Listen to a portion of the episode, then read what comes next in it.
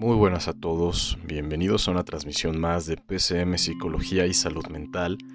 Yo soy Rodrigo, soy psicólogo clínico y soy psicofisiólogo, y antes de comenzar el podcast de hoy, quiero comentarles que el motivo por el cual no había estado pudiendo hacer podcast es porque me enfermé. Mi voz se vio afectada y no podía estar generando tanto contenido como me hubiese gustado. Sin embargo, estoy de vuelta y aunque he tenido mucho trabajo, eso no nos detiene de elaborar nuestro contenido de psicología y psicofisiología. Y aquí estamos una vez más. El día de hoy hablaremos sobre autoestima y baja autoestima. Cuando estudié psicología, nunca me enseñaron sobre autoestima. Recibí clases sobre teorías, técnicas, corrientes filosóficas, escuelas clínicas e historia de la psicología, pero jamás aprendí lo que había que tener para ser un buen psicólogo o un buen profesionista. Eso otro lo aprendí en el camino, con tropiezos, caídas y errores. Sin embargo, la autoestima y la resiliencia no son cosas que enseñan en una escuela. O lo aprendes en terapia o con diferentes momentos difíciles en tu vida que te obligan a levantarte porque no tienes de otra. En este episodio de podcast me gustaría compartirte algo que no te enseñan en una escuela, independientemente de lo que hayas estudiado. Y si no tomas terapia, te facilitaré un aprendizaje que te ayudará a confiar un poco más en ti. Al final, dejo en ti la libertad de poder elegir qué hacer con esta información. Autoestima es algo que las familias dan por hecho, y las escuelas también. Creemos que una persona posee una autoestima alto simplemente porque existe. Siempre he creído que la autoestima se construye dentro y se destruye afuera. ¿Por qué? Porque básicamente estamos expuestos a un mundo hostil que buscará criticar y pisar tus errores sin preguntarse acaso el trabajo que te costó cada uno de tus logros. Vivimos en una sociedad donde la gente cree que el rico siempre ha sido rico y que el pobre es pobre porque quiere, y ambas aseveraciones son falsas. Sin embargo, cuando hablamos de autoestima, el autoestima es como una flor, demasiado frágil, porque un comentario, una mirada, una carta o un acto, aunque no sea dirigido hacia ti, puede afectarlo y puede hacerte dudar de quién eres. Autoestima es definido por la Real Academia Española como la valoración generalmente positiva de sí mismo, pero le hace falta algo a esta descripción, porque no es necesariamente que autoestima sea siempre positivo. Una baja autoestima es una valoración pobre de nuestras aptitudes, capacidades y potenciales, pero no siempre fue así. Esto se convierte en una conclusión mediada por nuestras experiencias de vida. Si un niño es invalidado la suficiente cantidad de veces, podría desarrollar una autoestima bajo que en un futuro impactaría su vida adolescente y adulta. Pero quizá te preguntes a qué me refiero con invalidar a un niño. Cada que tú le dices a un niño que no puede hacer algo, que él no puede porque es niño, porque es chiquito, porque es niña, porque es débil, porque él no sabe, porque está tonto, y lo digo entre comillas, todas estas formas donde de alguna manera matamos la intención de un niño por preguntar, por conocer o querer ayudar, al cuestionarse la vida, estamos invalidando no solo su pregunta, sino su discurso, su opinión y todo lo que él pueda representar. En la escuela, los profesores dicen, no hay pregunta tonta, solo tontos que no preguntan. Otra forma de invalidar. Si eres un profesor, no vuelvas a hacer este comentario. Te invito a modificarlo por un, no hay preguntas tontas y tampoco gente tonta. Hay personas inseguras y el salón es un espacio para clarificar, para cuestionarnos y toda pregunta es válida, por más inadecuada que parezca. ¿Cuántas veces te has callado por pensar que tu duda es tonta? Y esto se repite en nuestras relaciones interpersonales. Damos por hecho cosas, no preguntamos, nos callamos, porque pensamos que tenemos pensamientos tontos. Pero ahora hablemos de neurociencias. ¿Qué tiene que ver el cerebro con nuestra autoestima? podemos enfatizar la importancia de tres estructuras. Nuestra corteza prefrontal, implicada en el juicio, la toma de decisiones, el inicio voluntario de actividades y las funciones que hoy conocemos como mentales superiores, como cuáles, como la atención, concentración, lógica, etc. Y por otra parte el hipocampo, que es la estructura mediadora entre nuestras experiencias de vida y recuerdos, así como también tiene un vínculo con nuestro sentido de identidad y nuestra narrativa interna que conforma quienes somos. Y por otra parte estaría la amígdala cerebral, que es la principal estructura mediadora en la formación de recuerdos y experiencias, con un alto contenido emocional. es decir, la formación de experiencias traumáticas, tienen que ver con la amígdala, así como otras emociones muy particulares como el dolor emocional, la alegría o el miedo. Básicamente, nuestra autoestima también está implicado no solo con lo ambiental, sino con lo fisiológico. Se ha evidenciado que en estudios de imagenología, las personas con una visión negativa de sí mismas presentan un tamaño estructuralmente más reducido de estas regiones de las cuales hablamos. Llegando a este punto, nos podemos preguntar, ¿cómo potenciar la relación que existe entre el hipocampo y mi autoestima? Es posible que nos hagamos esta pregunta. ¿Cómo cuidar de esta área neurológica y ese constructo psicológico? Porque son dos cosas. Bien, hay un hecho que debemos considerar. No basta con atender nuestra identidad, autoconcepto o autoimagen.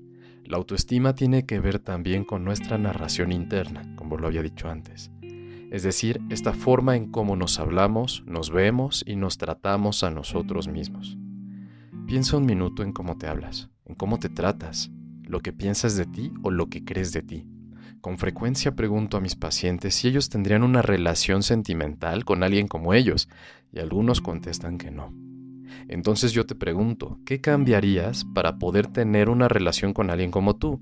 Y ahí está la clave para algunos de estos pacientes.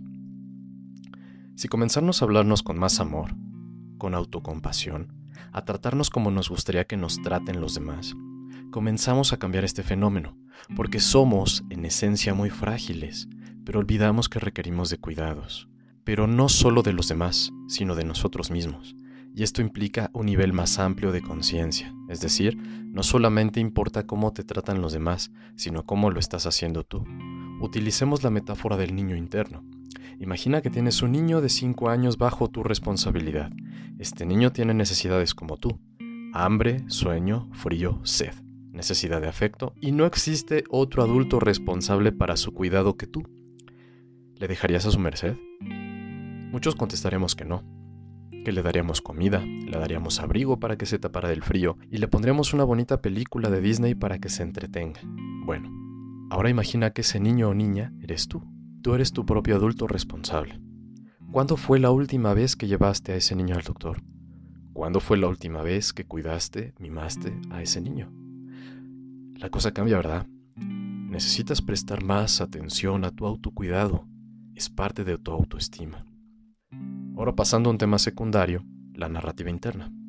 Y aquí entramos en un campo más complejo que no se reduce al autocuidado, sino que nuestra vida es una historia llena de sabores agrios, dulces, amargos y otros insípidos.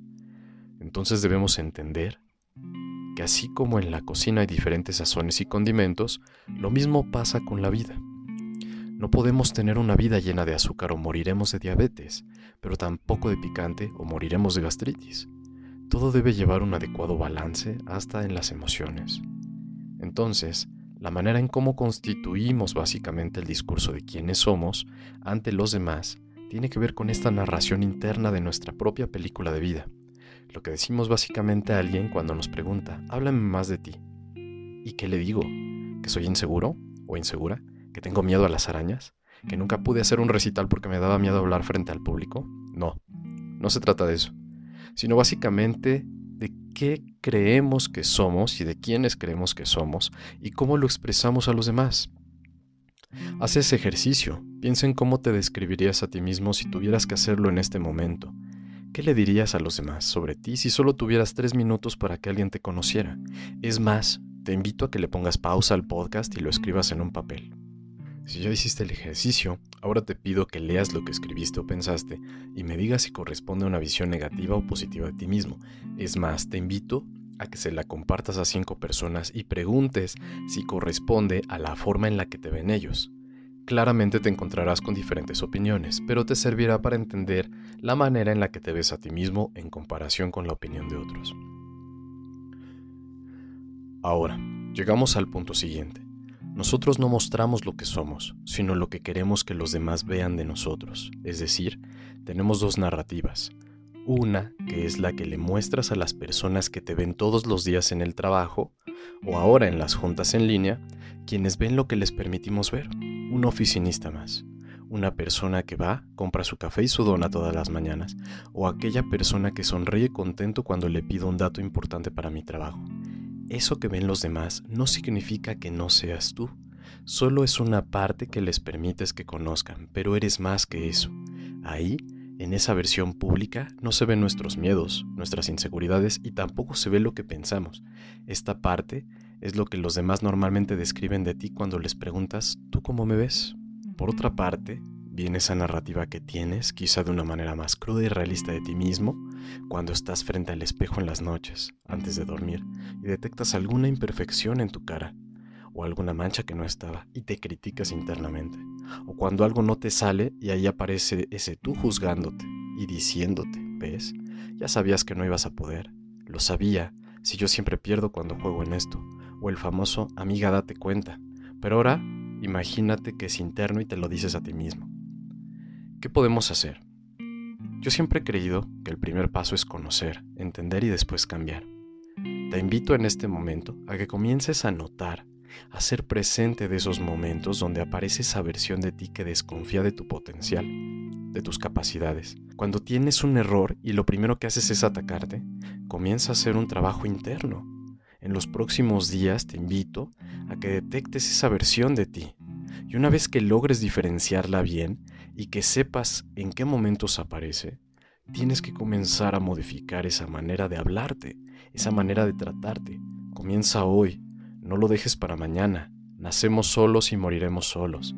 Y no me refiero a que no haya gente a nuestro alrededor, sino que tú y solo tú serás tu eterna compañía hasta que te mueras y tienes que comenzar a hacer las paces hoy contigo mismo. De eso se trata la autoestima, de uno mismo. Otra cosa que te recomiendo es que hagas un análisis de tres personas que consideres que tienen una autoestima alto. Recordemos que esto solo es tu percepción, pero para este fin es válido. Ahora, quiero que pienses ¿En qué tienen de particular estas personas? Me refiero a qué ves en esas personas como una fortaleza, cuál consideras que es su forma de ver la vida que te inspira. Hay algo llamado modelamiento de comportamiento en la psicología conductual y significa el modelado de conductas que observamos en otros. Es muy útil cuando el individuo requiere aprender una conducta que no se encuentra dentro de su repertorio de habilidades, para este fin, fortalecer el autoestima también nos ayuda a utilizar modelos que nos motiven a modificar nuestra forma de relacionarnos con los demás y con nuestro concepto interno. En fin, esto no pretende ser una letanía de cómo trabajar el autoestima, sino que te des cuenta de que en última instancia tú eres lo importante en el proceso de relación que llevas con el mundo. Deja ya de prestar tanta importancia a los comentarios de los demás y a lo que la sociedad considera como lo que tendrías que estar haciendo. Deja de seguir esos influencers que no son más que una forma de promocionar un producto.